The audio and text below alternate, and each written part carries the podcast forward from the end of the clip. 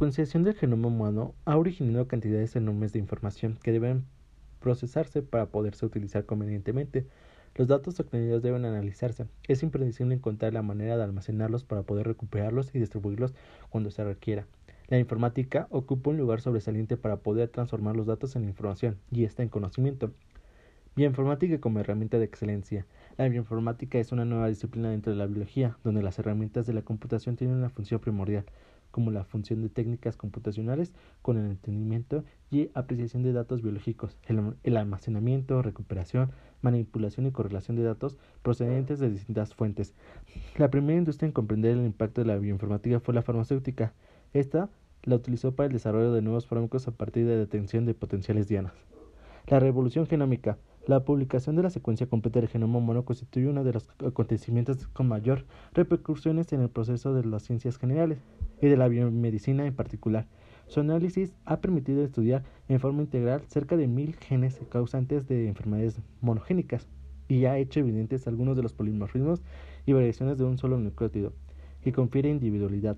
Los polimorfos son cambios en el orden de las letras, que representa la secuencia genética, por lo tanto, en la información genética y provocando una persona sea diferente del resto. datos interesantes sobre el genoma humano. 1. El genoma es todo el material genético contenido en el cromosoma de un organismo en particular. En el caso del ser humano, su genoma tiene 3.000 millones de nucleótidos. Aplicado al hombre, el genoma se refiere solo al ADN cromosómico. Aunque la mitocondria contiene genes, estos genes no se consideran parte del genoma. 2. El genoma humano contiene alrededor de 3.200 millones de bases de nucleótidos. 3. Por término medio, los genes contienen 3.000 bases, pero el tamaño varía mucho. El más grande conocido en el humano, el distrofin, tiene 2.4 millones de bases. 4. La secuencia del genoma humano es casi el 99.9%, exactamente la misma en todas las personas. 5. Alrededor del 2% del genoma codifica instrucciones para la síntesis de proteínas. 6.